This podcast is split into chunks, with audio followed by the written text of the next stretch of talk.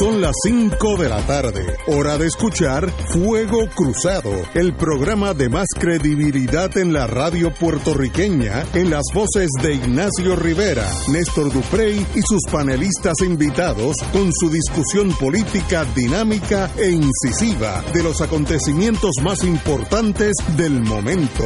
Fuego Cruzado comienza ahora.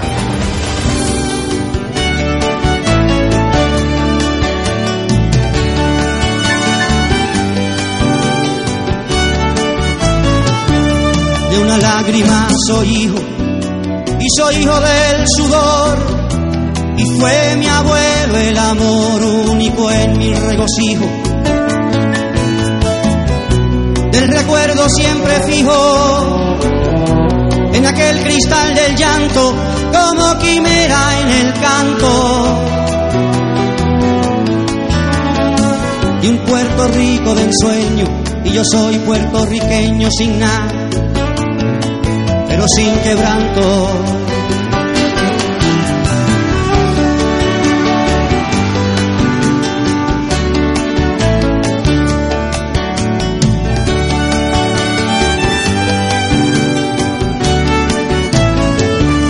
Y el lechón que me desmienta, que se ande muy derecho, no sea en lo más estrecho de un zaguán, pague la afrenta pues según alguien me cuenta, dicen que la luna es una, sea del mar o sea montuna. Y así le grito al villano, yo sería borincano aunque naciera en la luna. Y así le grito al villano, yo sería borincano aunque naciera en la luna.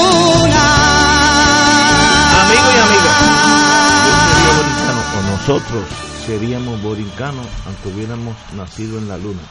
¿Hay alguien que tenga alguna nota discordante en torno a esto? Estoy empezando hoy con el 100% arriba. Como decían en la Junta, el indio. Se me ha salido el indio. Marilu, ¿usted está conmigo? Somos boricuas aunque hubiera nacido en la luna. naciera en la luna, sí, El Provost Marshall. Con usted todo el tiempo, Ah. en, en esa parte. Y don Néstor, dígame. Bueno, Somos está- boricuas. Usted sabe más que eso. No, no, yo. No, El problema es que no puedes oír boricua en la luna y después venir y votar PNP. o sea, y es que me lo tienes que Ahí explicar donde- porque ahí ahí es que yo me pierdo. Sí. Cuando ahí viene la estrategia King Kong. Mira, y, y yo pues trato de manejar mi, mi- todos mis complejos y mis cosas buenas y cosas malas bastante ah, por encima de la mesa. El que oiga esa canción y no le dé algo en el corazón, pues no existe como puertorriqueño, aunque vote por el partido que sea.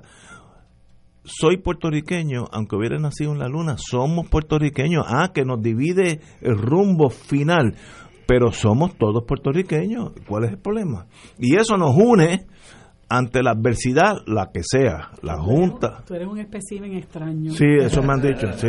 Ahora es que tú te estás dando cuenta. Ahora. Gallizar me lo dijo hace años. Me dice, tú Sí. tienes, me- Pero es salvable, tú- es salvable. Tú, tienes muchos problemas, Pero pero, es él es salvable. Él es salvable. Pero estamos aquí. Romancing the Stone. Fíjate, hay cambio. a- a- Sí, no, no, y ahí ella mismo dice que votas PNP. Ya está leído. Hasta ahora estoy ahí. Pero compañero, como han pasado un montón de cosas, eh, vamos a hablar de Victoria Ciudadana, donde los dos compañeros aquí han indicado, han dejado saber en el, en el sentido público que son candidatos a varias posiciones en Victoria Ciudadana y me gustaría empezar con el compañero don Néstor Duprey. Eh, ¿Cuál fue su anuncio hoy, si alguno? Estoy siendo abogado en corte. No, no, y vas bien. Mira, Muy en la mañana de hoy yo comuniqué a través de las redes sociales que he informado a las compañeras y compañeros de la dirección del Movimiento Victoria Ciudadana que estoy eh, poniendo mi nombre a consideración de la Asamblea Nacional del Movimiento que se va a celebrar el 15 de diciembre para si cuento con el respaldo de las delegadas y delegados del movimiento en dicha asamblea ocupar una de las dos candidaturas que el Movimiento Victoria Ciudadana va a postular a la Cámara de Representantes por acumulación. Los radioescuchas de este programa saben que ha sido una decisión muy difícil, que me ha tomado mucho tiempo y lo hago porque entiendo que uno tiene que poner la acción donde pone la palabra. Yo llevo en este micrófono 13 años eh, denunciando la corrupción, señalando lo que entiendo son los errores de la clase política en Puerto Rico y tratando de ayudar al país a pensarse, a analizarse y a encontrar rutas para mejorar su cotidianidad. Y yo creo, y esa es una de las grandes lecciones que nos deja el verano del 19, que en Puerto Rico ya el tiempo de hablar pasó. Hay que hacer. Y yo no me perdonaría eh, si no intentara en este momento contribuir desde la trinchera política que he escogido, el movimiento Victoria Ciudadana, a un país mejor. Lo hago eh, por el camino que entiendo es el correcto en este momento, eh, poniéndome al servicio del movimiento y esperando que en esa asamblea las delegadas y delegados eh, favorezcan mi candidatura. Eso no va a pasar hasta el mes de diciembre. A los radioescuchas de este programa eh, le digo que mi propósito es permanecer en este micrófono una vez hasta tanto se celebre esa asamblea y se decida finalmente la suerte de esta aspiración de ser favorecido por eh, las compañeras y compañeros delegados de Victoria Ciudadana, pues obviamente eh, habría que tomar decisiones en cuanto a mi participación en el programa porque sería eh, no sería correcto ocupar un micrófono como analista político siendo candidato en el mismo proceso electoral. Así que yo quería comunicar eso a los radioescuchas de Fuego Cruzado. Quiero agradecer porque sería un malagradecido si no lo hiciera, las, los centenares de mensajes que he recibido desde esta mañana. Eh, gracias a todas y todos, a los que pues obviamente no no puede aspirar a la unanimidad, los que reaccionan de otra manera a esta aspiración, pues yo creo que Puerto Rico está cansado de los dimes y diretes. Yo creo que Puerto Rico está cansado del más de lo mismo de la infantilización de la política puertorriqueña. Y en ese sentido, si alguna contribución yo espero hacer, es elevar el tono de la discusión pública. Eh, yo no voy a contestar los insultos con insultos. Yo no voy a contestar los sarcasmos con, con insultos. Yo, por cada insulto, una idea. Y pues los que me conocen saben que pues respeto al adversario. Mis enemigos son la apatía, mi enemigo es la colonia, mi enemigo es la pobreza, mi enemigo son los graves problemas del país. Ningún puertorriqueño es mi enemigo. Y en ese sentido, pues espero que el tono que he mantenido en este programa, firme, vehemente, pero respetuoso, me acompañe durante esta travesía que, pues, con la ayuda de Dios Todopoderoso, espero eh, llevar a feliz término. Eh, Néstor, se me hace muy difícil hablar hoy en torno a Fuego Cruzado. Es más, hasta tengo lágrimas en los ojos, porque sé lo que difícil que ha sido para ti tomar esta decisión tú y yo empezamos una aventura, no sé, hace cinco o seis años, no, no, no sabe cuánto. Y ha sido un matrimonio extraordinario. Yo me he llevado contigo, nunca hemos tenido un problema, nunca hemos tenido a veces visiones diferentes. Casi siempre yo tengo la razón y él no. Pero hemos sido hermanos y seguiremos siendo hermanos. Y yo puedo decir con toda mi ingenuidad y desconocimiento de ese mundo político que no me interesa gran cosa que Puerto Rico necesitaría mucha gente como tú en el gobierno donde caigan. Porque yo sé, yo te conozco ya por dentro, que es lo importante conocer a un ser humano, y yo sé que tú se, tu vida entera sería dirigida a servirle a Puerto Rico. Y eso es lo que quiere Puerto Rico. Te deseo la mejor de la suerte en el sentido personal, Gracias. una vez que seas candidato, pues no, no puedes continuar aquí continuamente por las leyes, etcétera, etcétera. No vamos a entrar en eso ahora. Pero de verdad me creas un vacío emocional en mí por mi hermano que ya toma otro sendero, posiblemente correctamente, un sendero que tal vez sea necesario en este momento. Si yo tuviera tu edad, tal, tal vez tomaba la misma decisión, pero ya yo crucé ese río, como dijo MacArthur, I crossed the last river. Ya yo crucé el último río. No quiero nada que me perturbe la vida. Ustedes no. Ustedes están empezando. Hagan lo que tengan que hacer. Do your job. y que el destino diga, si es que me vas a hacer mucha falta, eres mi querido amigo cuando yo tenga problemas de cualquier índole, sabes que voy a ir a tu casa a, sentarme contigo y discutir mis grandes problemas que son unos cuantos, pero este por lo menos yo espero que el Joker llegue antes que me eh, vaya. no, el Joker está por ahí caminando. Y pero pero también tenemos hoy, hoy ha sido un día difícil. Oye, y yo soy bien emotivo, tengo lágrimas en los ojos. Aquellos que están en la No, pero hay que seguir, No, no, pero es que, que yo soy bien emotivo, para que lo escondo. Marilu, me han dado la mala noticia o la buena noticia, depende cómo lo mira, que usted también está corriendo para, es candidata a senadora por, el distrito de San Juan, sí. por Victoria Ciudadana. Sí. Y hacerlo claro. Y me van a dejar solo, usted, aquí yo solito con el Provo Marcha. Eso es terrible. Pero qué bueno, Marilu, yo te, también te conozco. Mi hermana menor, porque a la edad mía todo el mundo yo conozco es menor a mí, cosa que es un mal síntoma. Pero Marilu, qué bueno que ustedes estén dispuestos a poner sus vidas en la línea. Yo los conozco los dos, los, los dos son de primera índole, así que qué bonito que lo hace y qué pena que te vaya. Compañera. Pues mira, eh, para mí no es una decisión tampoco fácil porque yo em, estoy, como quien dice, cubriendo un espacio que dejó mi, mi querido mi amigo, mi mentor Carlos Gallizá, y es un espacio que yo atesoro enormemente. Yo siempre hago todo lo que esté a, mi alcance para poder llegar aquí los martes y jueves. Em, y bueno, espero poder continuar en algún momento eh, en honor a él, porque sé que, que, a él le agradaría mucho donde quiera que esté, que yo pudiera continuar. Pero, pues, ¿verdad? Hay momentos en que uno tiene que hacerse disponible para, para otro tipo de trabajo. Yo no es la primera vez que lo hago, es la tercera. Eh, y, y, espero que esta vez se me dé. Dicen que la tercera va a la vencida, vamos a ver. Pero me parece que cuando uno asume estas posiciones, eh, uno le está dejando saber al país que uno está dispuesto eh, a, cumplir con unos compromisos, a hacer una serie de sacrificios. Eh, es muy diferente, ¿verdad?, desde la posición en la que estamos, porque es un, una organización incipiente que nosotros, pues, eh, no sabemos cuál va a ser el derrotero, pero apostamos a ganar, apostamos a ser gobierno, apostamos a poder aportar y a estar ahí.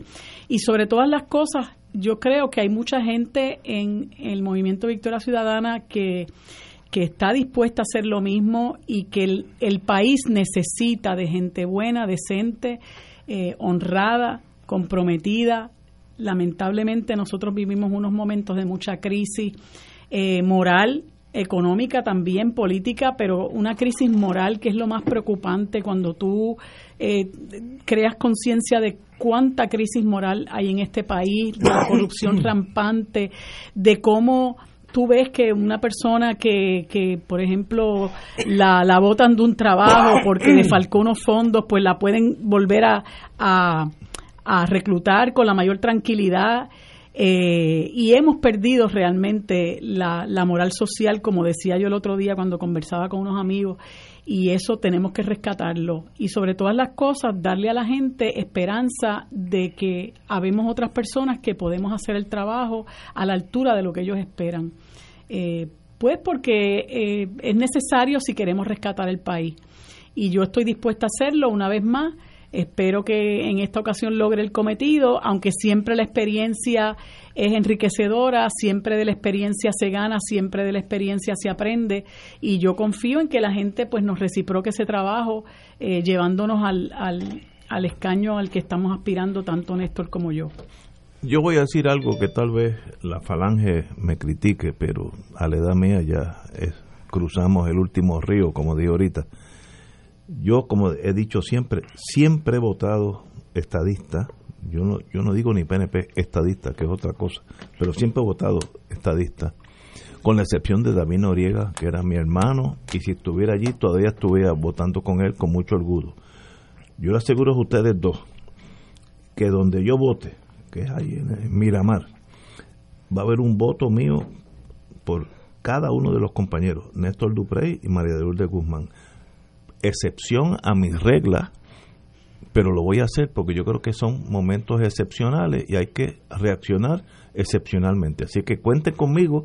Por lo menos saben que en mi, en mi colegio van a tener dos votos. Uno, uno Néstor y otro Marilu. Y le deseo la mejor de la suerte. Como dijo ahorita, Puerto Rico necesita gente como ustedes.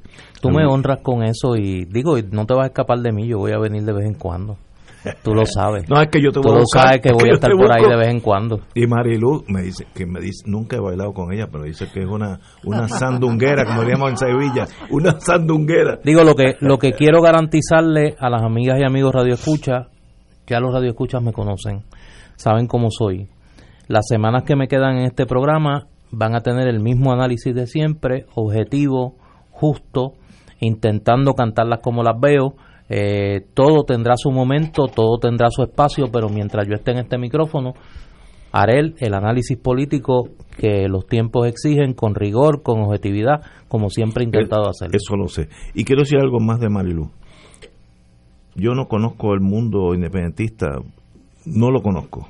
El único que conocí en mi vida fue eh, a Carlos Gallizá, que cuando fiscal traté de meterlo preso por culebra, salió inocente por un tecnicismo, pero pero pero yo fui, yo fui el, el- el fiscal acusador contra eh, Carlos y luego nos hicimos hermanos. Y la misma relación tengo con Marilu, ser humano exquisito.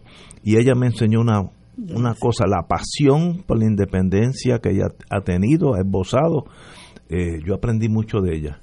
A veces aquí, cuando venían las pausas, nos tratábamos de vacilar con ella porque a veces se emociona y es esa es su vida, esa es su pasión, qué bonito.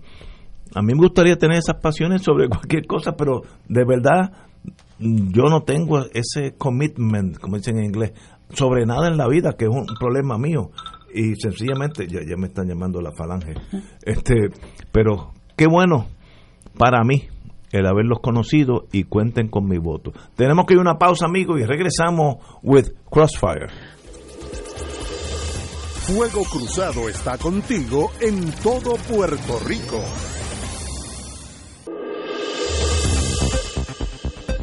Y ahora continúa Fuego Cruzado.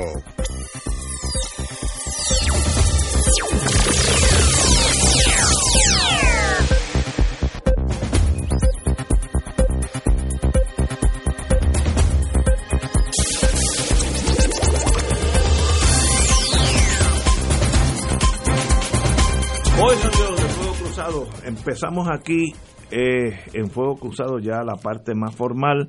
Se fue el televis la televisora Canal 4, ¿era? así que aquellos que tal vez salgan a la, a la noticia eh, a las 5 o a las 10, como o a las 11. A las 10, a las 10, A las 10, muy bien. Pero let it be, ya Oye. estamos, ya estamos en récord. para que para que caigamos en tiempo ¿qué va a pasar con Wanda Vázquez? Wanda Vázquez, sí en porque es suspenso, que yo veo que como que sí, para adelante y para atrás. no no yo no la veo para atrás yo la veo para adelante Para adelante. sí sí sin sin sin reversa Ella cuenta con el respaldo de un alcalde veterano y surge un grupo denominado Amigos del PNP que la apoya.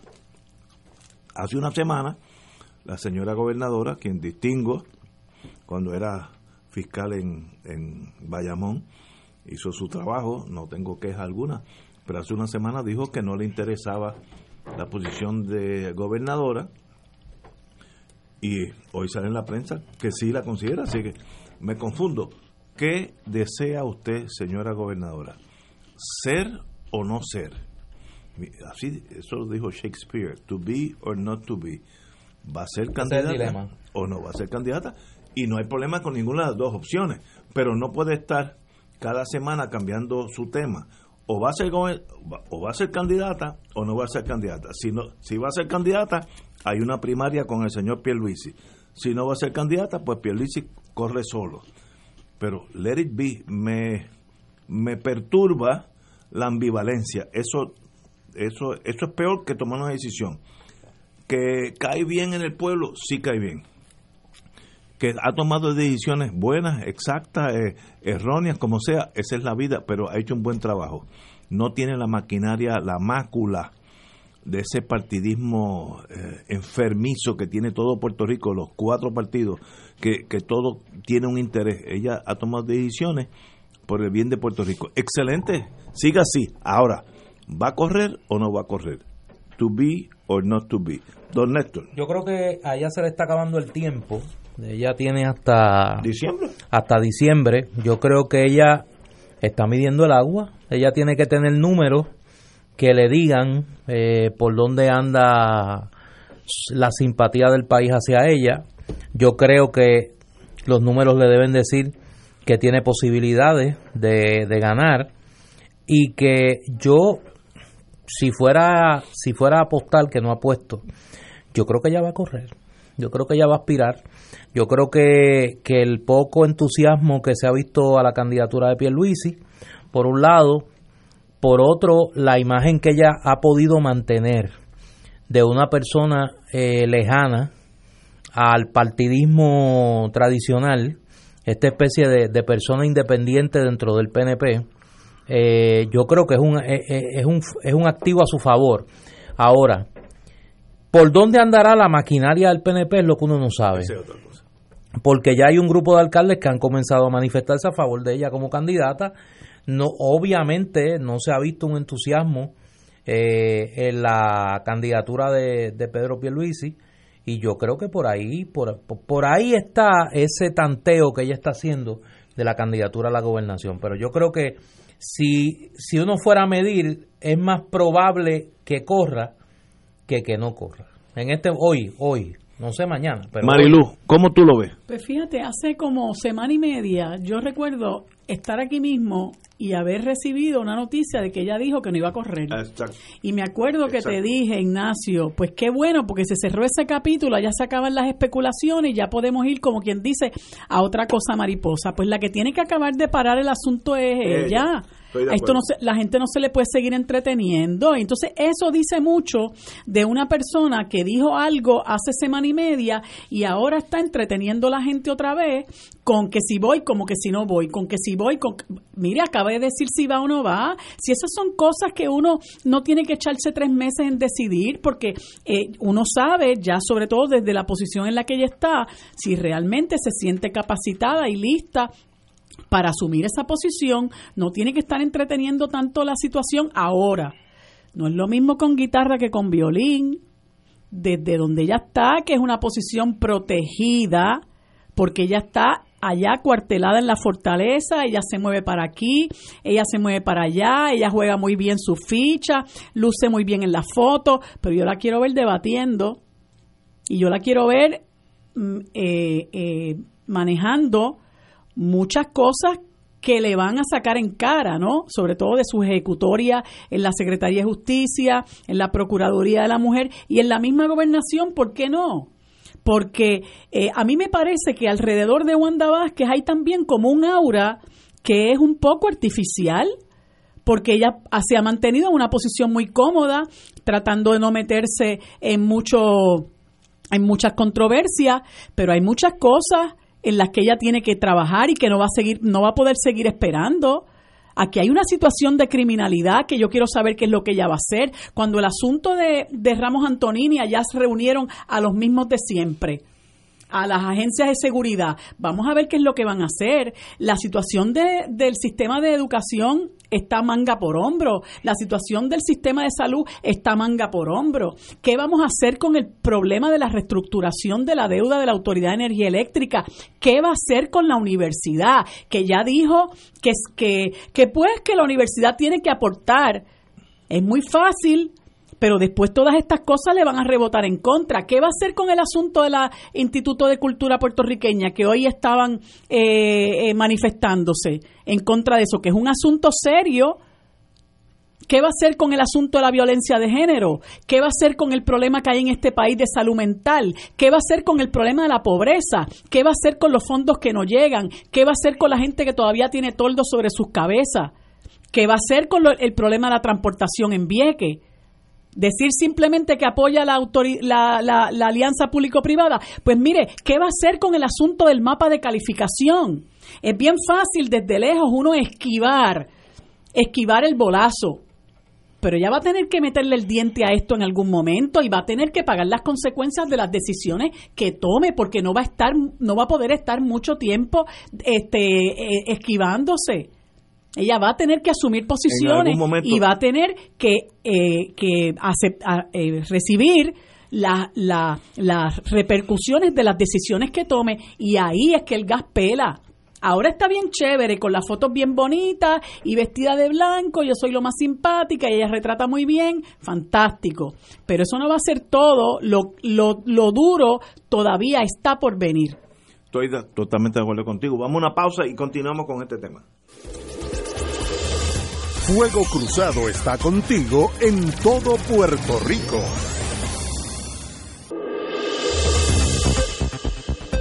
Y ahora continúa Fuego Cruzado.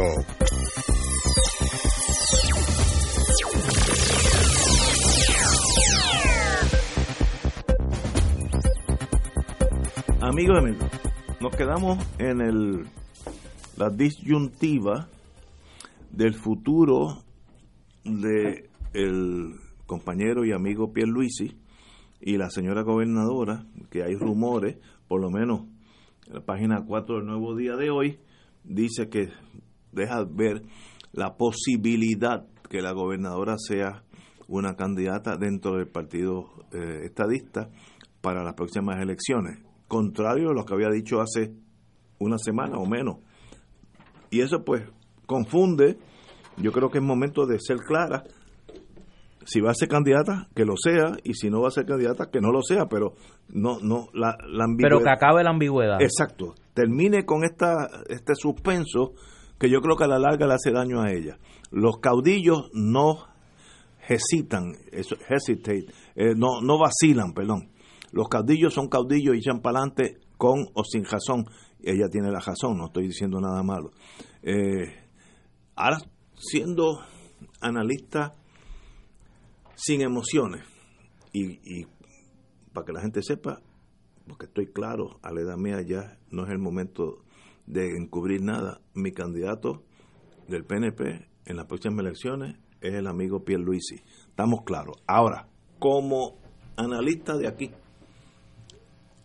la señora gobernadora tiene una ventaja de que tiene un aura de no contaminada con radiación política que eso es plutonio 220, eso hace daño, y por tanto puede gobernar lo que le falta del año y unos meses, es 11 meses y medio, puede gobernar con una, una visión de que yo estoy por encima de la política, como decía Charles de Gaulle, yo hablo y hablo por Francia, yo no hablo por ningún partido político, y Charles de Gaulle eh, era ese tipo de persona. Ella si sigue con ese eh, momentum de, por encima de la política, podría ser una candidata aún más temible para los otros partidos, que es el Partido Popular que, está detrás, porque ella jalaría votos de las personas non-committed, los que no están en ningún sitio.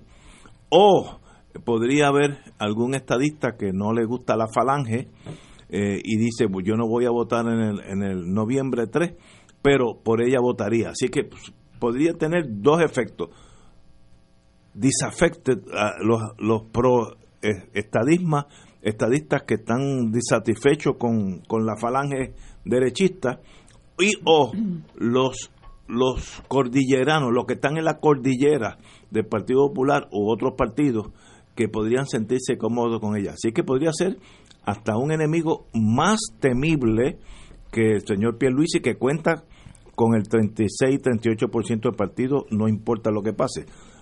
Eso no lo sé. Ahora, que decida. Para eso es que, para, eso es que ya es mayor de edad. Néstor. Yo creo que hay una ecuación que tenemos que hacer a la hora de analizar qué puede hacer o no Wanda Vázquez.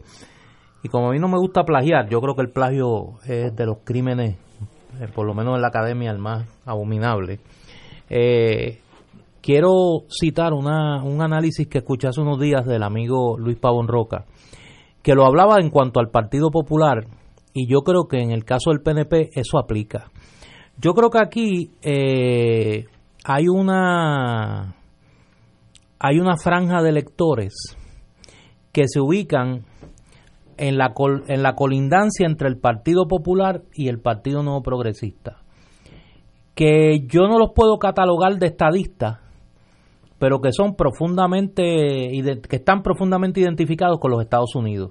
Son o estadolibristas de la Unión Permanente o estadistas con, con, con tintes puertorriqueñistas, ¿no?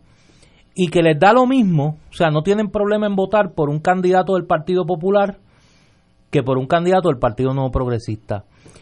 Si nosotros tomamos como cierto los números de todas las encuestas, que los que estamos cerca del proceso político hemos visto, que colocan a los dos principales partidos, al PNP y al Partido Popular, por primera vez a ambos por debajo del 40% de los votos, con un resultado de un 37 a un 35 a un 34, una tercera fuerza política indefinida, no estoy diciendo aquí que es Victoria Ciudadana, una tercera fuerza política indefinida con más del 20% de los votos y el PIB registrando números históricos en términos de respaldo, pues obviamente es un escenario electoral bien complejo donde el PNP no se puede recostar de su estrategia, por lo menos desde 1996, de ganar las elecciones solamente con su base.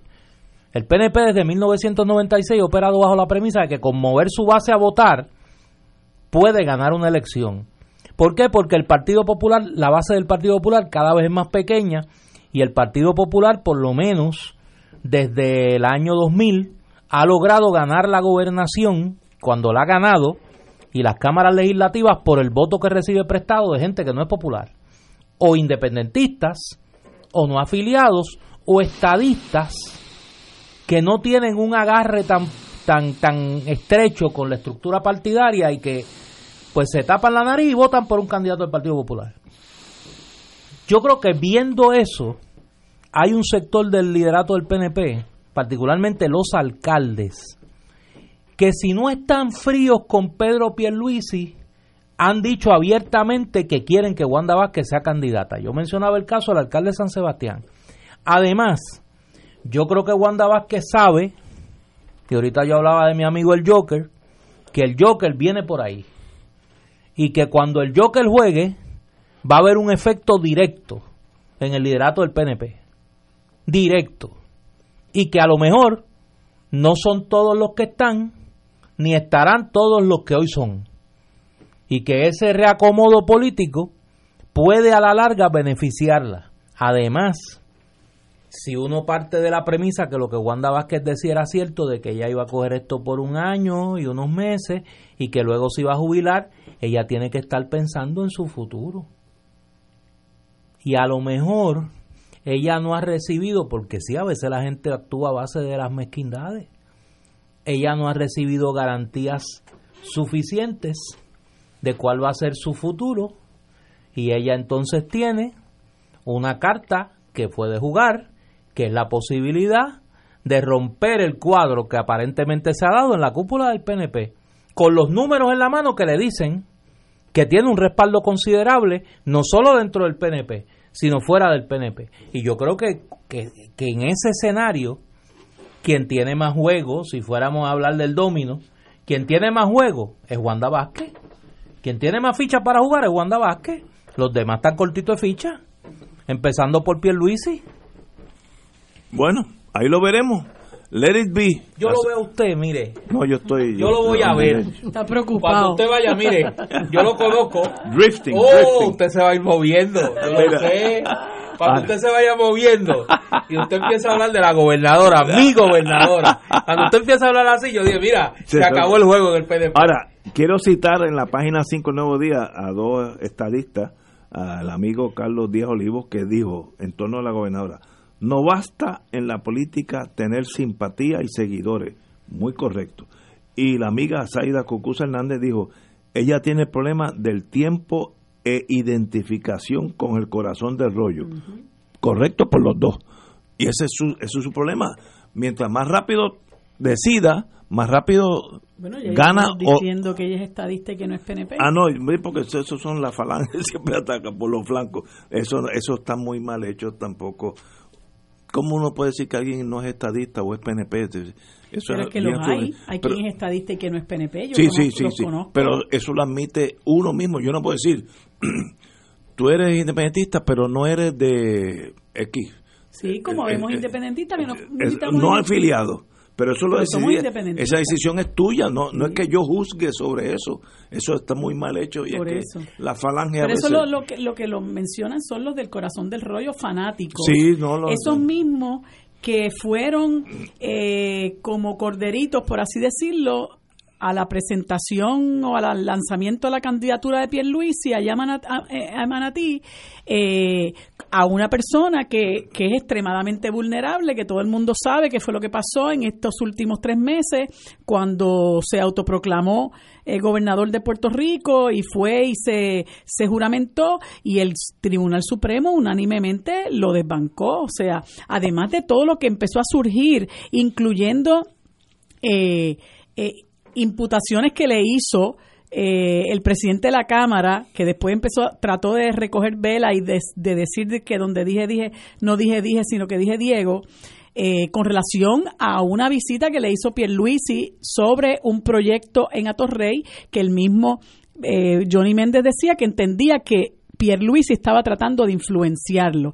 Él tiene muchísimas, muchísimos esqueletos en el closet, como quien dice, es un candidato sumamente vulnerable, un individuo que dice en las primarias que, que, Ricky Rosselló no sirve porque lo que tiene no tiene experiencia, porque tiene unas, eh, unos unas eh, células madres ahí que no tienen ni patente. Esos videos están corriendo por ahí todavía y poquito después tan pronto le garantizan un, un, eh, un eh, puesto a su hijo sale en un carro diciendo que va a votar por el mejor gobernador y ahora vuelve y dice que si no se arrepiente de haber votado por Ricky Rosselló después de todo lo que ha pasado. O sea, yo creo que, que Pierluisi la tiene bien difícil, aun cuando Wanda Vázquez no se tire, pero si ella decidiera eh, asumir esa posición, esa candidatura, las va, a tener más, las va a tener más difícil todavía. Además hay una cosa, déjame añadir esto porque si no se me queda por dentro. Se me queda por dentro y no voy a poder dormir.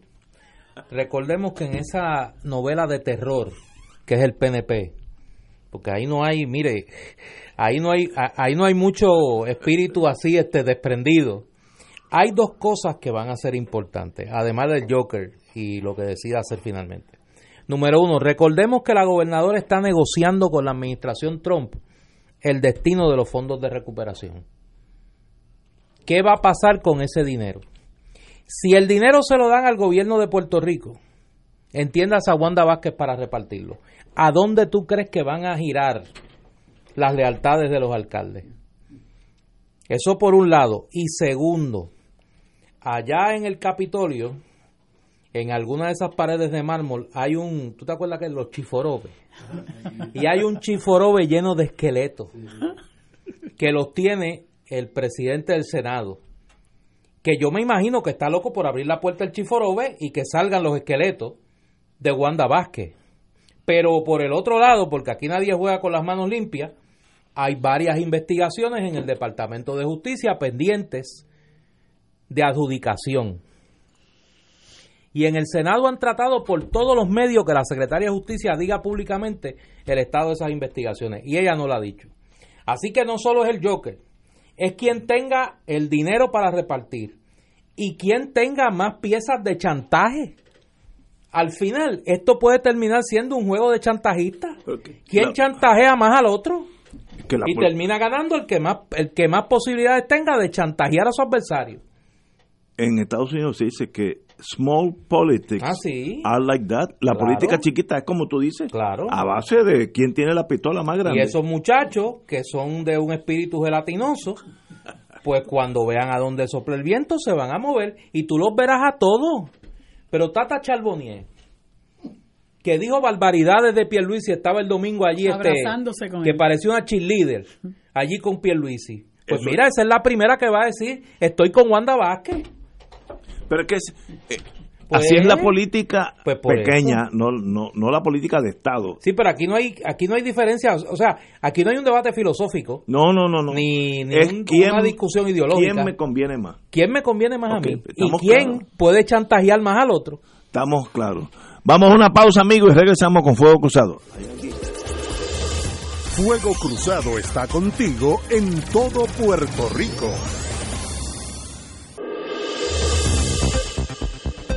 Y ahora continúa Fuego Cruzado.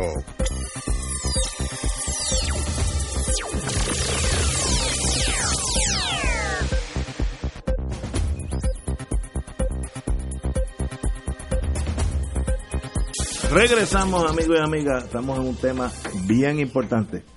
Tenemos con nosotros al doctor en medicina José Franceschini Carlos, psiquiatra, me dijo también neurólogo.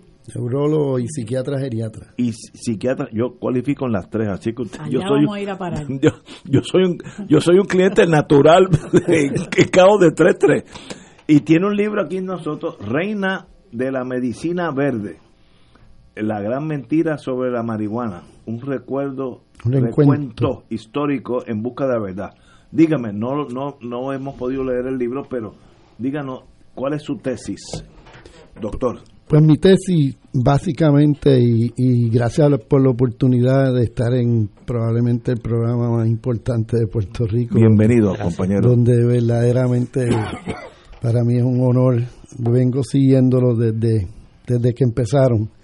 Así que, eh, siendo ese honor, eh, eh, es interesante que yo soy médico, psiquiatra, como dijo, neurólogo, académico toda mi vida, eh, y dándome cuenta a través de una estudiante que me abrió los ojos, porque todos y cada uno de nosotros producimos nuestra propia marihuana.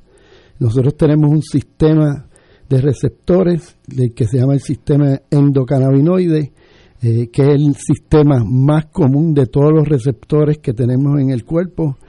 Eh, y esto se descubrió en 1992. En el 2012 mi estudiante me abrió los ojos a esto. Mi libro de psiquiatría no hablaba de eso hasta el 2015.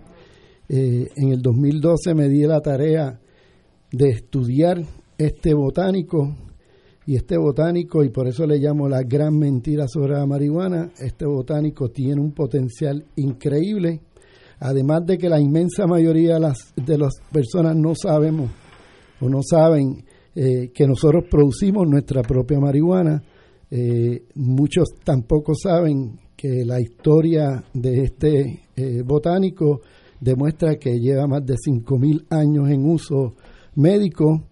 Eh, el siglo pasado, el, casi el 50% de todos los medicamentos tenían cannabis. Y cuando uno mira la historia de todo el proceso de prohibición, nos damos cuenta que ha sido verdaderamente una gran mentira, empezando por el tax que le metieron a, la marihuana en el 1937, porque era legal, la marihuana se hace ilegal a partir de los años eh, 60, 70, eh, le meten un tax enorme para que eh, se, se, convierta en prácticamente imposible de utilizarlo en los medicamentos con un propósito solamente que era que el señor Hearst, eh, que era dueño de, de miles y miles de hectáreas de árboles, se da cuenta que con, eh, con este cáñamo se puede producir papel mucho mejor que el papel de, de árbol eh, y cada tres meses se produce este, este cáñamo, se da cuenta que se hubiera tenido que, eh, no, no hubiera podido usar las miles de acres que había tenido en árboles y empieza una campaña hasta lograr eh, sacarlo prácticamente del mercado. La, la Asociación Médica Americana para aquel entonces se, se oponía claramente a, a que esto se prohibiera por todo el potencial que tenía eh, eh, este cáñamo sin saber, eh, y quiero que tengan esto en mente, sin saber que en 1992 íbamos a descubrir que, que todos y cada uno de nosotros, y no solamente los humanos, sino todos los vertebrados, todos los animales vertebrados producen su propia marihuana, que se llama anandamina eh, y que prácticamente está en, en el cuerpo entero. Pero no, la tesis suya es de toda la explosión del uso de la marihuana medicinal, como con eh, eso es correcto, es incorrecto, es que no, no lo estoy entendiendo. Ok, es que, es que obviamente este cáñamo ha sido demonizado porque tiene un efecto psicotrópico que, que, es lo que la mayoría de la gente que lo usa recreacionalmente, igual que la mayoría de la gente que usa alcohol, es por su efecto psicotrópico. No es porque el alcohol sea bueno para el cuerpo. Entonces, eh, evidentemente, eh, se ha confundido una cosa con la otra. Hay una gran diferencia entre lo que es marihuana recreacional y marihuana medicinal. La marihuana recreacional eh, tiene mucho THC, que es el efecto, es como si dijéramos que tiene mucho alcohol. El coñac, el coñac mío, vamos a ponerlo para, hablar claro.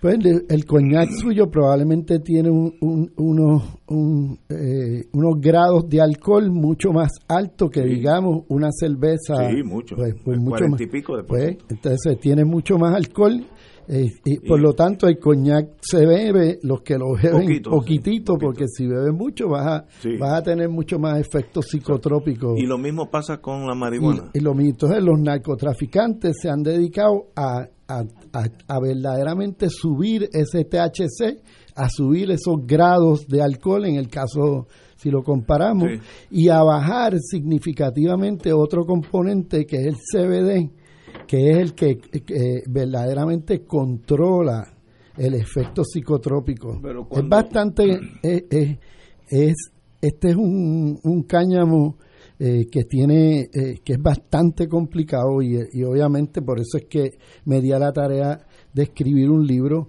porque muchas, y este es un libro escrito para el público en general, para que la gente entienda eh, por qué personas como yo, que hemos sido académicos toda la vida, de buenas a primeras, de haber estado enseñando que esto es algo malo, eh, me, doy cuenta que verdaderamente nos han estado engañando eh, y obviamente los narcotraficantes se han eh, beneficiado principalmente de esto, creando una, una marihuana mucho más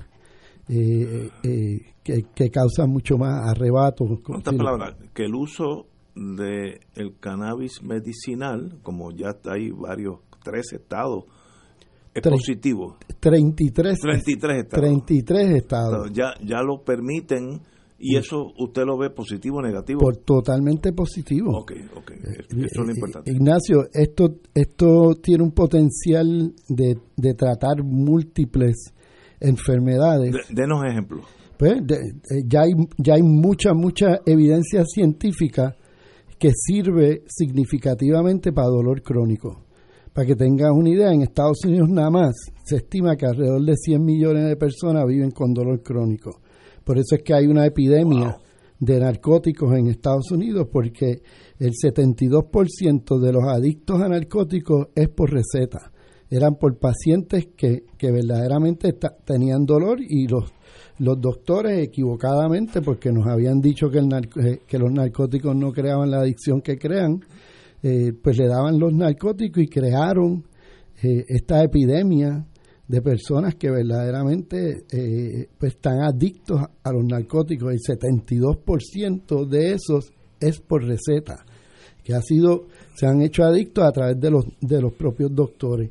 Eh, así, que sabemos, hay mucha evidencia científica porque el cannabis es un antiinflamatorio bien fuerte. Prácticamente todas las enfermedades que nosotros padecemos son enfermedades inflamatorias. Así que el cannabis es antiinflamatorio. Bien fuerte, un, antiinflamatorio bien fuerte. Bien, y, por eso es que ayuda prácticamente en todas las enfermedades que tengan procesos inflamatorios, que la inmensa mayoría de nuestras enfermedades son producto eh, de procesos inflamatorios. que eso es positivo en ese caso. En ese caso. Buscar un médico que le recete. Para un, un paciente que tiene dolor crónico, que, que tiene que evitar de todas maneras el narcótico, eh, que lo único que le queda entonces son antiinflamatorios, que muchos, muchos antiinflamatorios te hacen efectos secundarios, especialmente en el estómago, eh, que te pueden causar hasta sangrado pues esto es una, una increíble buena alternativa. Otra de las evidencias científicas es para los pacientes que sufren de, de cáncer y que, y que reciben quimioterapia. La quimioterapia sabemos que produce tanto náusea como vómito, pues, pues el efecto eh, de este cáñamo ayuda significativamente a ese efecto secundario de, de, la, de, la quimioterapia, que se estima 650 mil eh, nuevos casos de cáncer en Estados Unidos nada más. Y, traigo esto porque es importante entender que, eh, que la prohibición trajo a que este cáñamo lo prohibieran y, lo clasificaran uno, que quiere decir que no tiene ningún efecto médico y que es altamente adictivo, lo cual ambas cosas son totalmente falsas. Es la menos adictiva de todas, eh, eh, eh, para que tengan una idea, el público en general, la más adictiva de todas es el cigarrillo, que es el 32%. ¿Qué quiere decir esto? Que de cada 100 personas que empiezan a fumar cigarrillo, 32 se hacen adictos. El segundo más eh, adictivo es narcótico, que es 26%. Luego las benzodiazepinas, que es el Xanax, los Valium, los Clonopin de la vida, que es el 22%. Luego viene la cocaína, que es el 17%. Luego viene eh, el alcohol, que es el 15%, y, y 9% la marihuana. Así que es la menos adictiva. Eh, y todas las anteriores están prácticamente legalizadas, menos la cocaína. Así que eh, sabemos ya que tiene también efectos médicos comprobados científicamente. Sabemos también que ayuda tremendamente con, con el sueño, que ahorita me preguntaban sobre el patrón de sueño, es probablemente una de las mejores formas de dormir que no tiene un efecto eh, eh, al otro día de uno sentir lo que se llama el famoso hangover. este eh, es, una de las formas que más que también hay evidencia de que se usa. Doctor, tenemos que ir a una pausa, por favor, quédese con nosotros porque esto me interesa, ya, ya que mi vida puede cambiar esta misma noche. Vamos a una pausa. Gracias. Fuego Cruzado está contigo en todo Puerto Rico.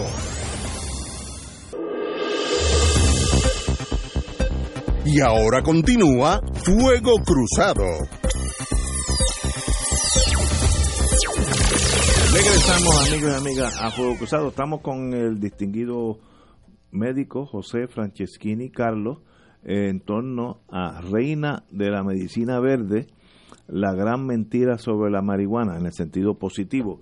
Eh, en la pausa estábamos hablando del estado de Colorado, donde yo tengo un amigo muy, muy querido, doctor también que se mudó allá post María y me dice que ya Colorado ya la marihuana es parte de la vida, hay se puede cosechar, hay fincas, se legalizó en todos los sentidos de la palabra y Colorado sigue la vida igual igual o mejor. que antes o mejor o sea que no, no ha habido una hecatombe los, los que le tienen miedo a la, a la marihuana piensan que si eso pasara todo el mundo va a estar violando a todo el mundo. Es que por eso es que yo digo que eh, a este botánico lo demonizaron, o sea, le, le, crearon esta imagen que es lo peor, inclusive se, se llegó a decir que el que fumaba marihuana era el, el primer paso para drogas más grandes.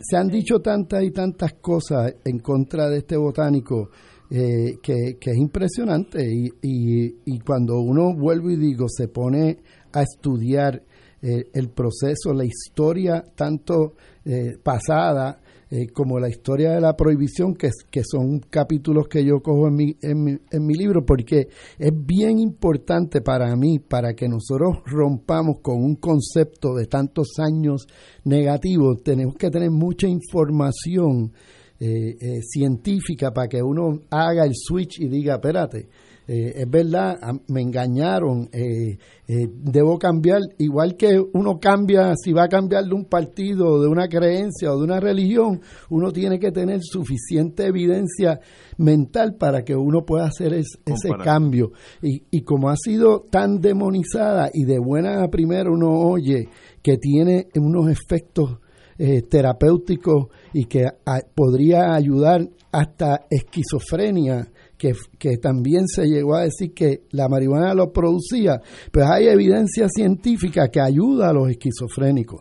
O sea, que que, la mentira hay que eliminarla. Por eso, por eso es tan importante saber que, que esto no empezó el otro día, que esto tiene 5.000 años de uso y que los descubrimientos y cada día cada día estamos descubriendo más y más los efectos terapéuticos eh, de este botánico. ¿Dónde está Puerto Rico ahora en el sentido de la medicalización o legalización? ¿Por dónde es que estamos? Estamos muy, muy bien. Yo entiendo que, que, que ha sido, bueno, estamos muy bien desde el punto de vista de, de la industria como tal Está, hemos tenido increíbles limitaciones con el gobierno. Es una cosa increíble que, que una industria como esta que, que, está creciendo a nivel mundial y que Puerto Rico podría convertirse sin duda en un centro por nuestro clima, por muchas razones, por nuestros científicos, por la experiencia de Falma que tenemos en Puerto Rico. Esto podría ser algo verdaderamente grande. Actualmente ya es grande, es una industria grande en Puerto Rico, pero el gobierno tiene una sola oficina eh, para, para hacer todo eh, para dar eh, eh, los certificados a los pacientes, para dar las licencias a los a los que cultivan, a los que tienen dispensarios.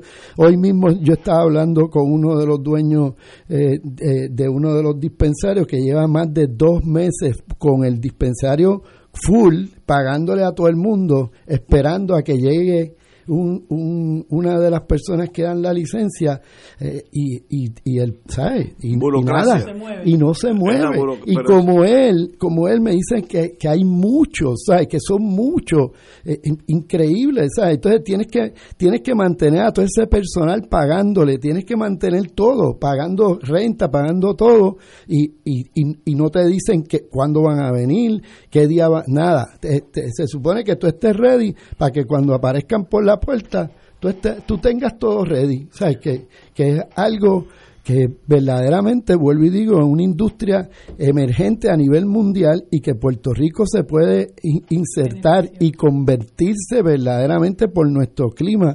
Tiene un potencial enorme y es, triste que, que, que, todo en Puerto Rico lo hacemos cada vez más difícil, especialmente eh, para industrias emergentes como este. O que es una pena. Pero aquí hay muchas personas importantes metidas, familias completas, gente eh, de mucho renombre en Puerto Rico que se han dado cuenta que, aquí hay un potencial enorme en, en, una industria que sin duda está aquí para quedarse. Esto no hay vuelta atrás, aquí hay demasiada ciencia detrás de este botánico eh, y, vuelvo y digo, cada día, yo que soy un académico, cada día estoy aprendiendo más y más de, este botánico. Puedo decir algo como, eh, para que tengan una idea, eh, hay un francés que está estudiando lo que se llama la mitocondria de las células. Mitocondria, para que tengan una idea, es la batería de las células. Si nosotros logramos recargar la batería de la célula, de la mitocondria, que ese es el objetivo de este científico, eh, estamos prolongando la salud, prolongando la vida, prolongando nosotros que ya estamos en una edad, pues, pues, pues, pues podría ser un acto de rejuvenecimiento desde adentro de la célula. Así que vuelvo y digo, eh, esto es, eh, aquí hay demasiada ciencia. Interesantísimo, doctor. Pues Me preguntan, doctor, antes que se vaya, ¿dónde se consigue su libro? El libro es Reina de la Medicina Verde la gran mentira sobre la marihuana, un recuento histórico en busca de la verdad. ¿Dónde se puede conseguir? Se consigue en, en todas las librerías principales de Puerto Rico, especialmente en, Casa Norberto, en, Norberto, González, en El Candil, en El Laberinto, en Bookmark. Está en eh, todos lados. Que está, gracias a Dios, lo estamos eh, promoviendo prácticamente en, en, en, todos lados. Ah, está, está en Walgreens, está en, en Walmart, está en Sam Así que estamos, y, y verdaderamente vuelvo y le digo al público, es, es, es un botánico eh, y que yo quisiera que la inmensa mayoría de la gente leyera y se convenciera. De hecho, todo lo que se produzca el libro en términos de ganancia eh, lo estoy donando para los pacientes eh, que verdaderamente necesitan y no pueden costearlo. Así que ese es mi esto es uno de mis legados, yo puedo decir eh, de, de, la reina de la medicina verde eh, y de hecho eh, sabemos que hay mucho más por aprender porque esto es como quien dice, estamos empezando. Me, me piden el teléfono de su oficina, doctor, dígame. Ah, este, el, el 269-2000, pero... 269-2000. Muy bien, pues allí pueden tener orientación. Sí, 269-2000. Pues, don José Franceschini Carlos. Me gusta como dice... Me, por Sí, Joito. Me gusta como dice Franceschini ¿Cómo es? Kini. Sí, porque es como, en italiano. Es como se pronuncia en verdad. Es que yo estuve jangueando por allá un tiempito. José Franceschini Carlos, psiquiatra, reina de la medicina verde. De verdad que es un privilegio tenerlo aquí. Me ha enseñado varias cositas. Qué bueno que el mundo sigue caminando con gente como usted. Gracias. Estamos a sus órdenes. Vamos a una pausa, amigos. Fuego Cruzado está contigo en todo Puerto Rico.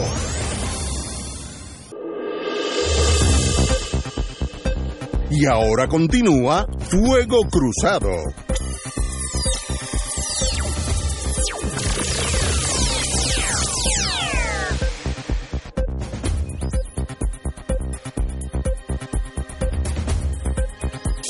Amigas, vamos a regresar al mundo, pero también con un, toque de elegancia, un poco de cultura, siempre, como decía Penchi. Y de tratar de resolver el problema. Puede resolver una puede, eso es que se salvar una vida.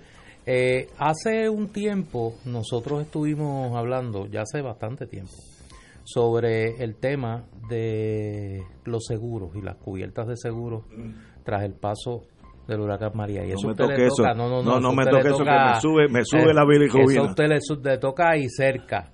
Eh, y nosotros tuvimos la oportunidad de compartir aquí con una joven, que en aquel momento una joven empresaria del mundo de los seguros, ella es así como media renacentista, ella es arquitecta en la industria de seguros, pero tiene una gran cantidad de inquietudes. Eh, Alice Meléndez, y, hablábamos en aquel momento de la necesidad de sensibilizar, de concienciar tanto a la industria como a los consumidores de, eh, de pólizas de seguro sobre este tema. Y Alice pues, ha seguido activa con este, con este asunto y ahora han desarrollado una iniciativa que es un curso de un día con aspiraciones a convertirse en un curso eh, de largo plazo sobre este tema. Alice, bienvenida a Fuego Cruzado. Bienvenida, compañera. Gracias, Siempre un placer tenerte aquí. No, gracias, gracias, Néstor.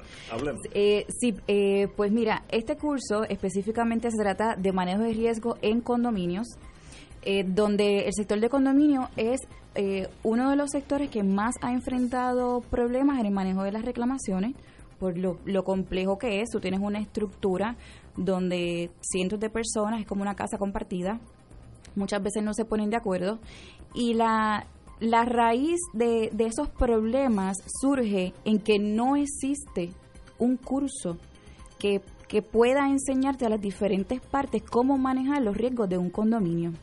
Entiéndase, eh, las pólizas de seguro, tanto lo que es la cubierta comunal, pues cuando vives en un apartamento tú tienes unas paredes que compartes, pero tienes una estructura, unos, unos elementos que están pegados a la estructura, pero son privados. Entiéndase la cocina, los baños. Eso, cada dueño de apartamento. Casi nadie sabe eso, hasta que sucede algo. Exacto. Yo soy un experto en eso. a la cañona, vamos a poner. A la cañona.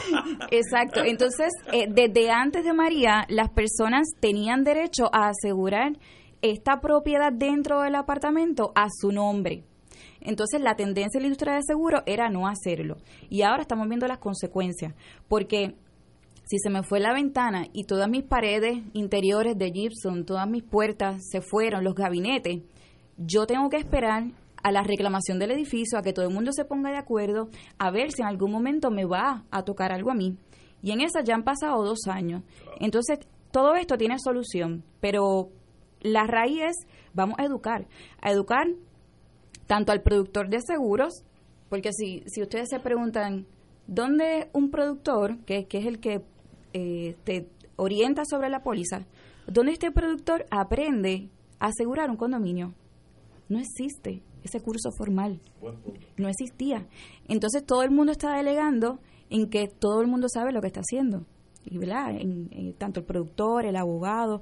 Y la realidad es, es que no necesariamente Y este curso lo que busca es traer diferentes enfoques, entiéndase ley de condominios, que está bajo DACO, las reglas de la oficina del comisionado, eh, también requisitos de la banca, porque todos los préstamos, eh, ¿verdad? todos los apartamentos que tienen préstamos tienen unos requisitos de seguro. Eh, también, ¿verdad? Pues todo lo que es la póliza, lo que es comunal, lo que es privado, cómo eso se empieza a separar y tú necesitas saber mucho más allá del seguro. Tú necesitas integrar diferentes disciplinas para entender lo que significa manejar un condominio. Y las responsabilidades del administrador, las responsabilidades de la Junta, que esto es un trabajo voluntario y no necesariamente eh, conoce los riesgos que están asumiendo al momento que dicen, ok, yo voy a ser presidente de mi condominio. Eso es un trabajo voluntario, pero que conlleva unos riesgos. Y pues la, la intención es eh, crear este curso oficial, ya fue aprobado por la Oficina del Comisionado de Seguros, también fue aprobado por el Colegio de Arquitectos, Eventualmente queremos que también eh, tenga educación continua para los abogados. Eso te iba a preguntar. En este momento, eh, por el corto tiempo, ¿verdad? No, no se logró, pero para el, el, año que viene, cuando el curso sea recurrente, eh, la, la intención es que sea también educación continua para los abogados y, y pues para los administradores, la, la, todos los profesionales que de una manera u otra interviene en un condominio. Y muchas de las reclamaciones que hoy día están en demandas tienen que ver o con municipios o con condominios. Y el curso se va a empezar el 6 de diciembre en la Universidad de Sagrado Corazón. Eh, pueden entrar para inscribirse a global.sagrado.edu. El viernes, de aquí a dos viernes. Sí, el viernes 6 de diciembre. 6 de diciembre. Correcto. Será el primero ya después, para el 2020, pues eh, será un, curso recurrente, pero, pero el primero, ¿no? Será ese 6 de diciembre, es todo el día. ¿A qué hora? Desde las 8 y media de la mañana. Eh, incluye almuerzo, incluye también para los eh, regulados, incluye examen de, de una a dos y media. Así que los que no tienen que coger el examen, porque tal vez son abogados o son arquitectos o son administradores de condominios, pues sería hasta la una de la tarde. Cuando usted dice regulado, ¿qué quiere decir eso? Todos los profesionales de seguro, ah, ahí estamos hablando de los productores y los ajustadores también. Una de las cosas que yo me di cuenta, yo era yo era presidente del condominio donde donde vivo, eh, Torre de la Reina, con un condominio grande. Me di cuenta que muchos de los productores de seguro tampoco saben nada de lo que está pasando. O sea, no, parte del problema que tuvo Torre de la Reina es que los productores de esos seguros nos asesoraron mal. Entonces uno se queda en la estacada cuando pasa algo serio, porque si es una ventana, pues no hay problema, pero cuando es un edificio entero, es que uno se da cuenta las deficiencias del seguro. Pero es que yo creo y que... eso es falta de información básica. Falta de conocimiento, porque... Eso lo habíamos... Uno de los planteamientos que tú hiciste públicamente en aquel momento era que daba la impresión que la industria no estaba preparada en términos de conocimiento para un desastre de esa magnitud. Ni, ni, la industria ni el país. No, no, el país. Y, y, esto es uno de los esfuerzos, eh, porque el curso está avalado tanto por el Colegio de Arquitectos como por la Oficina del Comisionado. Y la intención es que las disciplinas se empiecen a unir, porque cuando hablamos de tema de manejo de riesgo, la industria de seguros solo no la puede manejar tienen que eh, haber un intercambio de conocimiento entre los abogados, entre los contables, los arquitectos, los ingenieros, eh, los, los, bancos. Así que esto es una semilla, eh, ¿verdad? Como resultado de lo que pasamos hace dos años, de qué podemos hacer para que esto no vuelva a ocurrir. ¿Quiénes deben tomar este curso? Si tú fueras a definir qué población, obviamente los, los, los miembros de la industria de seguros Exacto, los productores de seguro, pero también los, los que están en el sector de la construcción, ingenieros o arquitectos o arquitectos que de alguna manera están en el manejo de reclamaciones, porque ellos son los que pueden decir reconstruir este edificio o este apartamento cuesta tanto. Y a su vez eso tiene que ver con el seguro, el, impacta el seguro. Entonces, eh, todo ese eh, profesional de, del sector de la construcción los administradores de condominio, que son los que muchas veces evalúan qué productor de seguro entra o no. Y si ese administrador tiene conocimiento de ¿Qué criterios le va a pedir a ese productor de seguro? Si la póliza que, que está llevando es correcta, eh, es, ese, ese análisis eh, ¿verdad? Pues ya lo va a tener porque se le van a dar eh, las herramientas a esos administradores y los que son miembros de la junta de directores, que son ¿verdad? ciudadanos voluntarios como usted, que, que presidía su condominio, también va a tener mucha información de utilidad para que tengan ¿verdad? un desempeño responsable. Yo puedo hablar de la experiencia post María. La deficiencia de la cubierta de los seguros no por decisión de la Junta, sino por mala información de los que están supuestos a saber de eso, que son los brokers o las compañías de seguros. Eh, era, uno era víctima de la ignorancia, de ignorancia de los que deben saber de eso. Entonces, no, eso no está cubierto, como pero si no te hemos pagado. Pero si nos hubieran dicho hace 15 años que esto estaba, esto había que cubrirlo, lo hubiéramos cubrido de la mejor buena fe es, falta de información entre unos y otros. De, de una preparación, porque ese, ese productor, ¿dónde aprendió a asegurar un condominio? si, si, si, no existía una preparación formal, todo ha sido el uso y costumbre, aprendiendo en la calle, y pues vimos las consecuencias ahora con María. Y hablábamos un poco antes de entrar al aire que esta temporada tuvimos la suerte de que no hubo un fenómeno que afectara dramáticamente al país. Pero todas las señales climatológicas apuntan que de ahora en adelante la intensidad de las tormentas en la región del, del Caribe van a ser bastante impactantes en términos del daño potencial que pueden crear. Claro, y, y tú no puedes tener un condominio eh, con paneles, que todavía los hay, a dos años. Increíble. Porque eh, esa estructura está totalmente vulnerable. Increíble. Aquellas personas que quieran eh, participar del curso, ¿qué pueden hacer? Espérate, que están llamando ahí. Eso es del Joker, dime, dime, que estoy pendiente. el Joker me tiene, digo, a mí no me tiene nervioso. A los que están nerviosos por el Joker eh, se ponen ansiosos. A unos y... nerviosos, a otros nos tienen ansiosos. No, no, por eso, por eso.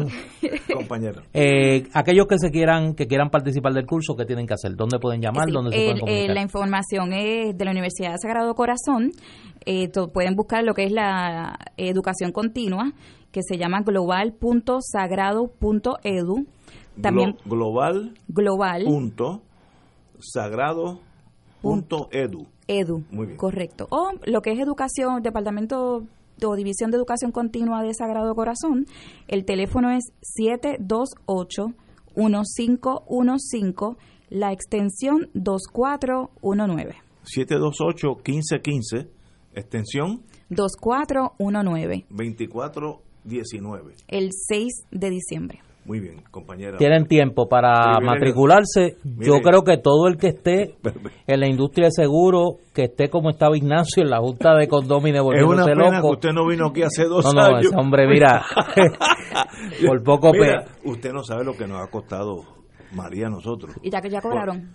No, nada. No le preguntes eso, que entonces estás abriendo una herida. No, fue una cosa catastrófica por ignorancia. y no es ignorancia nuestra, es ignorancia de los que debían saber, que es peor. Hay una ignorancia colectiva. Sí, un privilegio. Ali, gracias, como siempre. gracias a ustedes. Ali Meléndez. Tenemos que ir una, una pausa, amigo. Esto es Fuego Cruzado por Radio Paz 810 AM.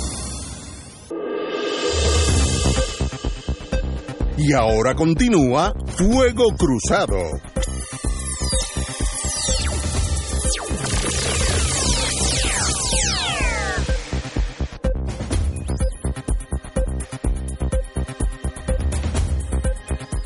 Amigos, amigas, regresamos a Fuego compañera. Sí, quería aprovechar para eh, anunciar que el próximo 30 de noviembre a las 6 y 30 de la tarde en la Plaza Cruz de Colón, en la base Guaniquilla de Aguada, se va a celebrar, se va a conmemorar el natalicio del héroe Andrés Figueroa Cordero.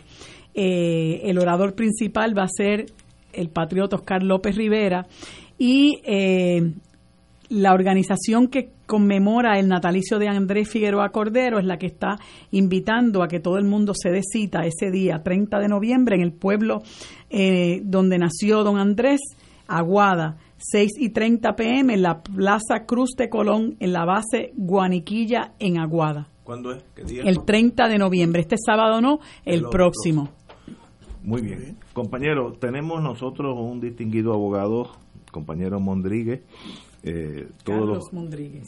Todos los, todos los abogados lo conocemos, Carlos Mondríguez. Tú eres de un pueblo de... Las Piedras. Las Piedras, sí, por ahí yo te, por ahí yo te dejé. Este, Carlos Mondríguez, un privilegio tenerte aquí con nosotros. ¿Y qué te trae aquí a Fuego Cruzado? Bueno, el privilegio es mío. Vengo a anunciar la actividad de conmemoración del centenario de Dolores Lebrón Soto, cariñosamente conocida por todos los puertorriqueños y yo creo que en todo el mundo por Lolita Lebrón, eh, que lo vamos a celebrar eh, mañana en el Salón Félix Ochoteco del Mañana Colegio viernes de Abogados. en el Colegio de Abogados. Mañana viernes a partir de las 7 de la noche tenemos un acto artístico con un acto proselitista, allí se va a dar cita el, el liderato patriótico del país, vamos a tener un acto a, a la altura, ¿verdad?, de, de la ocasión con un libreto eh, muy sumamente innovador y una preproducción también de videos que recoge la historia eh, eh, para contextualizar a Lolita y las razones verdad de- del ataque al Congreso. O sea, vamos a pasar revista sobre la vida de esa gran heroína puertorriqueña, esa gran eh, luchadora puertorriqueña que fue Lolita Lebrón. Cuando ella fue a Washington, era un viaje de una ruta nada más. Sí, ella, ella sale de, de la estación central, ¿verdad?, de, de trenes de Nueva York con un boleto de, de ida junto con eh, eh, Flores, con Andrés Figueroa Cordero y con Rafael Cancel Miranda. Y lo que se iba a hacer era un, el operativo inicialmente un operativo más ambicioso, el ataque a, a unos cinco puntos. Pero en el momento en que Lolita recibe las instrucciones, era Lolita la, la dirigente de la Junta Nacionalista de Nueva York. Fíjate, eso no, eso no lo sabía. Sí, recu- recuerden que hay una eh, una vez se ataca eh, la Casa Blair y sobrevive Oscar Collazo, que era el presidente de la Junta Nacionalista de Nueva York, pues primero lo condenan a muerte, luego le conmutan la pena de muerte por eh, presidio a perpetuidad.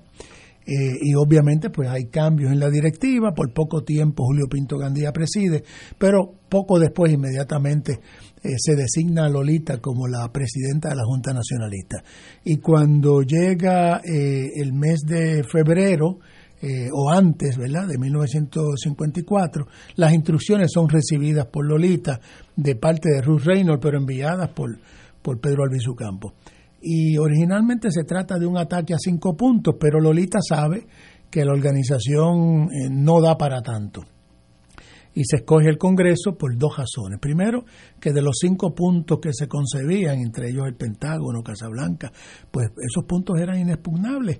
El Congreso pues era eh, el más eh, vulnerable y al mismo tiempo el que simbólicamente representaba toda la legislación que posibilitaba ¿no? la ocupación de Puerto Rico o intentaban legitimarla. Ley Fora, que Ley Jones, Ley 600, allí se aprueba taxativamente para Puerto Rico la ley del servicio militar obligatorio que posibilita el traslado de, más de 80 mil soldados puertorriqueños a la guerra de Corea con la muerte de 756. Como ya yo expliqué en otro programa en este eh, de Fuego Cruzado, en solo mes y medio, entre septiembre y octubre de 1952, murieron 664 puertorriqueños en Corea, en mes y medio. Eso es una cifra superior a todos los que han muerto desde la Primera Guerra hasta la Guerra de Afganistán, ¿verdad? Porque fíjense que los de Vietnam todavía no se han contabilizado muy bien, pero en total murieron 756. No se podía enviar bajo el artículo 8 de la Carta de las Naciones Unidas, los metrópolis no podían enviar a los ciudadanos de sus colonias a pelear sus guerras, de manera que Estados Unidos estaba violando el derecho internacional. Y como le estaba violando y surge ese genocidio en Corea, pues entonces los americanos avanzan y van a las Naciones Unidas con el proyecto de resolución 748-8 romano para sacar a Puerto Rico de la lista de territorios sobre los cuales tenía que informar. Para no informar, el genocidio del 65 de infantería. Entonces se burlan, en el Congreso se burlan de los Estados Unidos con, con la farsa del Estado Libre Asociado, con amapuchan las vistas del genocidio de Corea, este, y entonces el nacionalismo no se iba a quedar burlado. Y el nacionalismo planifica, estando Pedro Luis Campo en probatoria, planifica ese golpe eh, que finalmente se dio el primero de marzo de 1954 en el Congreso. Fíjate que no van a matar. Ellos, Lolita dispara al aire, Lolita dice, viva Puerto Rico libre, saca la bandera de, de Puerto Rico, tiene una nota en la cartera donde ella explica todo porque sabe que, que, puede morir en el ataque, ¿verdad?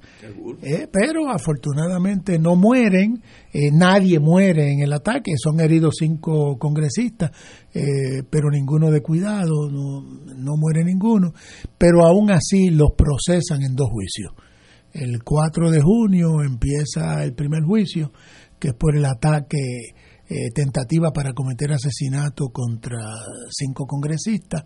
En ese juicio declaran 33 testigos que, que vieron, declara por la defensa, Lolita es defendida por, por el gran eh, abogado defensor de, los derechos civiles en los Estados Unidos, Conrad Link, un abogado negro que ya era muy muy famoso, lo contrata Ruth Reynolds y la organización de Ruth Reynolds. A los otros tres los defienden otros tres eh, abogados eh, prominentes también. Y el testimonio por parte de los nacionalistas atacantes es el de ellos cuatro. Entonces pasó lo que todo el mundo sabía que iba a pasar. Los condenaron a, a los varones a 75 años, a Lolita a 50, pero podía salir a los 15 en libertad bajo palabra, cosa que nunca aceptó porque cumplió con un gran comportamiento, que era lo que decía la sentencia, y ella no aceptó salir. O sea, ese es el primer juicio. No conforme con eso, en julio empieza otro juicio por eh, conspiración sediciosa. Es decir, un gran jurado federal esta vez los acusa en Nueva York, que fue donde hubo la conspiración, según ellos, para derrocar al gobierno de los Estados Unidos. Es decir, cuatro jibaritos de jocal al ejército más poderoso del mundo. Con unas pistolas semiautomáticas. y esa pena sí es, dura. Pero esa pena fue de seis años de cárcel. porque la prueba era sumamente frágil. Eh, era más una conspiración más que otra cosa. Es una conspiración. No había la prueba, se queda en conspiración. Este, fue, e, ese juicio fue una vergüenza. Conrad Link plantea que estando el juicio en Nueva York, la mayor parte del jurado son, casi todos son blancos, todos, cuando hay negros y puertorriqueños, no hay un solo jurado negro ni un solo jurado puertorriqueño, eso se plantea en la apelación por Conrad Lynn. Oye, Carlos, y yo, su, bueno, vine en conocimiento hace un tiempo de este dato, pero mucha gente no sabe que doña Lolita nunca conoció a don Pedro. Nunca lo conoció. No me digas. No, hay una conversación, varias. En lo increíble eso. Pero mira, no es tan increíble. Déjame explicarte algo. Recuerda que Albizu va a los Estados Unidos a cumplir una condena de 10 años. Enferma y va al Hospital Columbus en Nueva York en 1943. O sea, Lolita llega en el 41, pero no conoce a Albizu. Y no conoce a Albizu porque Lolita no se afilia al Partido Nacionalista hasta 1947. Eso te deja un periodo muy breve de tiempo. Recuerda que don Pedro regresa a Puerto Rico en diciembre, cuando ya ha cumplido todas las condiciones de la sentencia, regresa en diciembre 15, eh, el 15 de diciembre de 1947. Lolita está, está recién afiliada, pero no juega un rol directivo. Lolita empieza a militar, empieza a repartir literatura, empieza a vender boletos. Ella era sumamente hábil en organizar fiestas eh, organizar bohemia. Recuerda tú que en esa diáspora están eh, muchísimos artistas. Está Bobby Capó, está Chuito, está eh, Chuito González, están este, muchísimos otros, Mon Rivera. Entonces el nacionalismo tiene las manos llenas para organizar actividades. Daniel Santos también pasa por allí. De manera que esas actividades se sucedían y el independentismo era tan cuantioso en número, tanto en Puerto Rico como en Nueva York, que esas actividades eran sumamente exitosas. Es más, para decirte más, el sábado antes del ataque al Congreso, el ataque al Congreso fue martes, primero de marzo. ¿Qué año? 1954. El sábado antes, Lolita está a cargo de un baile donde Rosa Collazo, la, la esposa de Oscar Collazo, que ya está cumpliendo cárcel, está en la taquilla y Lolita está en el baile. Y allí no solamente está Lolita, sino que está Rafael Cancel Miranda, está Elvin Flores y Andrés Figueroa Cordero. Nadie sabe que se está planificando el ataque. Rosa dice en su libro que lee la prensa al día siguiente del ataque y dice, adiós, pero si esta es Lolita, Andresito, Rafael, ah, Ilvin, y todos estaban en el baile conmigo y nadie sabía nada. ¿Eh? Ni Gonzalo Lebrón Soto sabía. Lo que pasa es que Gonzalo, en el segundo juicio, porque en el primero los testigos eran testigos oculares, pero en el segundo juicio de conspiración, los testigos son una serie de norteamericanos que habían infiltrado el movimiento, pero no sabían mucho. Pero Gonzalo declara contra Lolita y declara contra los demás en el segundo juicio, en el juicio de julio. Y en ese juicio, pues también lo declaran culpable, particularmente con el testimonio de, de Gonzalo Lebrón Soto, que traiciona al nacionalismo, porque Gonzalo es nacionalista antes que Lolita. Gonzalo es el que lleva a Lolita a la fila del nacionalismo. Y testigo del pueblo. Y, y, bueno, le dieron una total inmunidad. Y el hombre, pues, se acobardó, cogió la inmunidad y traicionó hasta su propia hermana. Esa, es la historia de Lolita, es una tragedia completa, porque fíjate tú si es tragedia que cuando Lolita va a declarar, tiene un hijo que se llama Félix Rivera Lebrón. Félix Rivera es hijo de Félix Rivera padre, que es un lareño. Félix Rivera, Lolita, nace en Brooklyn, pero Lolita lo manda a, Puerto Rico porque una vez ella entra en el compromiso, ella sabe que no puede ocuparse del muchacho. Y el muchacho en una corta estadía en el lago Dos Bocas, ah, se ahoga. Hay una bola que se cae de la barca que los está cruzando de un extremo a otro. El muchachito va a coger, tiene 12 años, va a coger la bola. Pues esa, esa muerte, que es asfixia por inmersión, yo tengo el registro de la muerte, el original. Esa muerte acontece el 30 de abril de 1954. Como Lolita está confinada en, la cárcel de detención de, detención de mujeres de máxima seguridad antes de ir a la cárcel Alderson, que es en Virginia, West Virginia, que es donde va a cumplir la sentencia. Como ella está en solitario, esa noticia nunca se la dan. Y, y justamente cuando ella va a declarar en el juicio, le tiran el periódico de Puerto Rico con la muerte y la mujer pues se conmociona, le da un ataque de histeria, empieza a llorar y está llorando sobre, eh, en todo su testimonio. Y no llorando de arrepentimiento porque Lolita nunca se arrepintió. En la misma conferencia de prensa justamente después del arresto dice, no, yo, I'm not sorry for anything. I came here to fight for the independence of, my country. Fíjate qué curioso, Carlos, que esa, esa, ese perfil que tú, que tú describes de Lolita Lebrón, es un poco contrario a lo que es en el imaginario colectivo la visión sobre los nacionalistas en general y sobre Lolita Lebrón en particular. Gente amargada, gente movida por... Aquí se vendió mucho la imagen de que los nacionalistas, que era una metáfora que, usó mucho el muñozismo, estaban llenos de odio. Pero déjame, déjame explicarte cuál es la raíz de eso. Aquí hay un personaje que se ha estudiado poco en Puerto Rico, que había sido hasta 1948 la esposa de Muñoz Marín, que era Mona Lee. Mona Lee era un agente del Servicio Secreto de Estados Unidos, al igual que Muñoz, eh, en un momento determinado. Mona Lee luego pasa al Departamento de Estado. Cuando viene el ataque a Casa Blair y luego cuando viene el ataque al Congreso, adivina quién escribe los partes noticiosos. Mona Lee. La frase de que Albizu has a twisted, tortured mind es de Muna Lee. Cuando usted hace el análisis de todos los partes noticiosos, usted ve que eso solamente se dice en el parte de Muna Lee. Y lo mismo acontece con Lolita. Y le van creando una imagen, número uno, de, comunista porque estaba el Comité de Actividades Antiamericanas. Exacto. Este, le, que dicho sea de paso, citan en 1963, 10 años después, de, de casi 10 años después de estos eventos, citan a Conrad Lin, que es el abogado Lolita, para que declare en ese comité y rinda cuenta, ¿sabes? Así era el odio contra los que favorecían la independencia de Vamos a una pausa y continuamos con el compañero Mondrigue. Fuego Cruzado está contigo en todo Puerto Rico.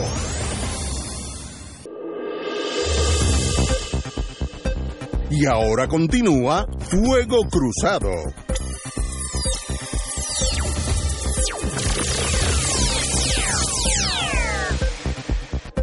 Compañeros, eh, estamos celebrando conmemorando, mejor dicho, el, centenario de Lolita Lebrón. ¿Cuándo es? ¿En dónde? Vamos a empezar.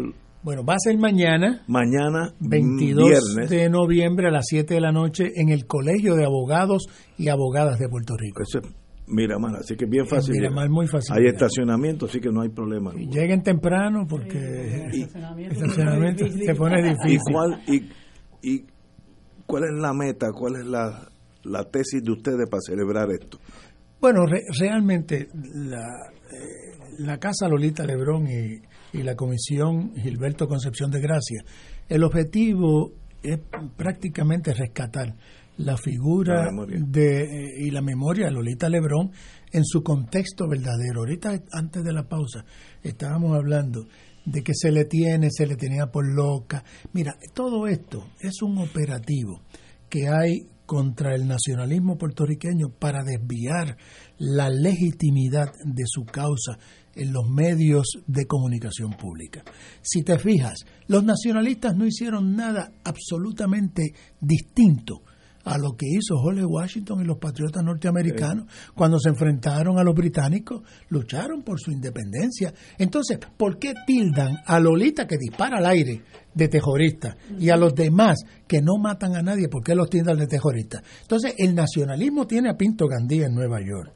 Y Pinto Gandía hace una conferencia de prensa diciendo, mire, nos están acusando de violentos y de terroristas, los mismos que tiraron la bomba atómica en Hiroshima y Nagasaki, que en un solo día mataron 66 mil personas. Eso sí que son terroristas, porque nosotros no hemos matado a nadie.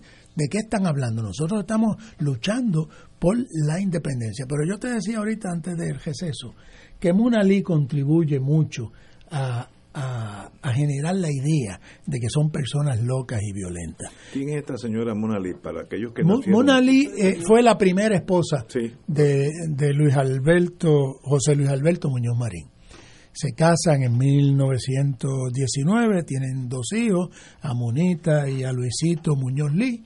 Eh, y Muñoz y ella pues están trabajando cuando se conocen en un sitio que es eh, de inteligencia norteamericana y trabajan en la división del censorship, de la censura. Se dedican a abrir correspondencia. ¿Durante la Segunda Guerra Mundial? No, durante la primera. Ah, primera 1919. Entonces, cuando deciden casarse, solamente uno se puede quedar trabajando ahí. Se puede quedar trabajando el de, el de más antigüedad. Así que Mona Lisa se tiene que ir. Tan sencillo como eso. Entonces esta señora se queda trabajando en el Departamento de Estado y es puro veneno para el nacionalismo en Puerto Rico, pero puro veneno. puro veneno. Y escribe, pero barbaridades. Mira tú, a Lolita, Lolita le escribe una carta a Eisenhower y le dice, mire, yo estoy en contra de los ensayos estos nucleares. Yo estoy en contra de eso. Entonces esa carta es interceptada y empiezan a decir que Lolita está loca y le ponen una camisa de fuerza.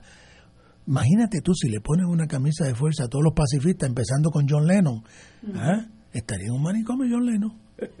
Piensa eso. Pero eso lo hicieron solamente con Lolita. Lo que pasó Lolita en solitario y las condiciones que cumplió Lolita en la cárcel, no lo cumplió ninguna otra reclusa. Pero sería bueno que eso se supiera. Eh, para eso mañana. Para eso, mañana nosotros empezamos. Realmente, para mí, el día del centenario es un punto de, de, comienzo ¿no? A, las investigaciones, luego vienen conferencias, luego vienen publicaciones, exactamente lo mismo que hicimos con Gilberto Concepción de Gracia, que era una figura olvidada, y gracias a un, a un trabajo que se hizo por la Fundación Gilberto Concepción de Gracia, por un lado, y la Comisión Gilberto Concepción de Gracia del Colegio por otra, pues ya Gilberto no es una figura eh, eh, olvidada. Y ya ahora pues se, se le tiene el aprecio que le corresponde a un hombre de la altura, Gilberto Concepción de Gracia. Pues lo mismo vamos a hacer con Lolita Lebrón. Wow. Interesantísimo, compañero Carlos Mondríguez. Mañana, Colegio de Abogados, a las 7, abogados y abogadas, a las 7 de la noche. Para yo no de la noche. Están todos invitados, la entrada es completamente gratis, van a darse un banquete artístico eh, y dramático y de cantante. Una de las de la, de las actos que tendremos es a Noel Hernández, al guerrillero, ah, que va a estar con su grupo. Recuerden que él es el que compuso Cinco Hermanos Presos. Saludos, Noel, si nos está oyendo. Sí, saludos, que es un ser humano exquisito. Y su grupo, le adelanto una cosa, no tiene la misma voz.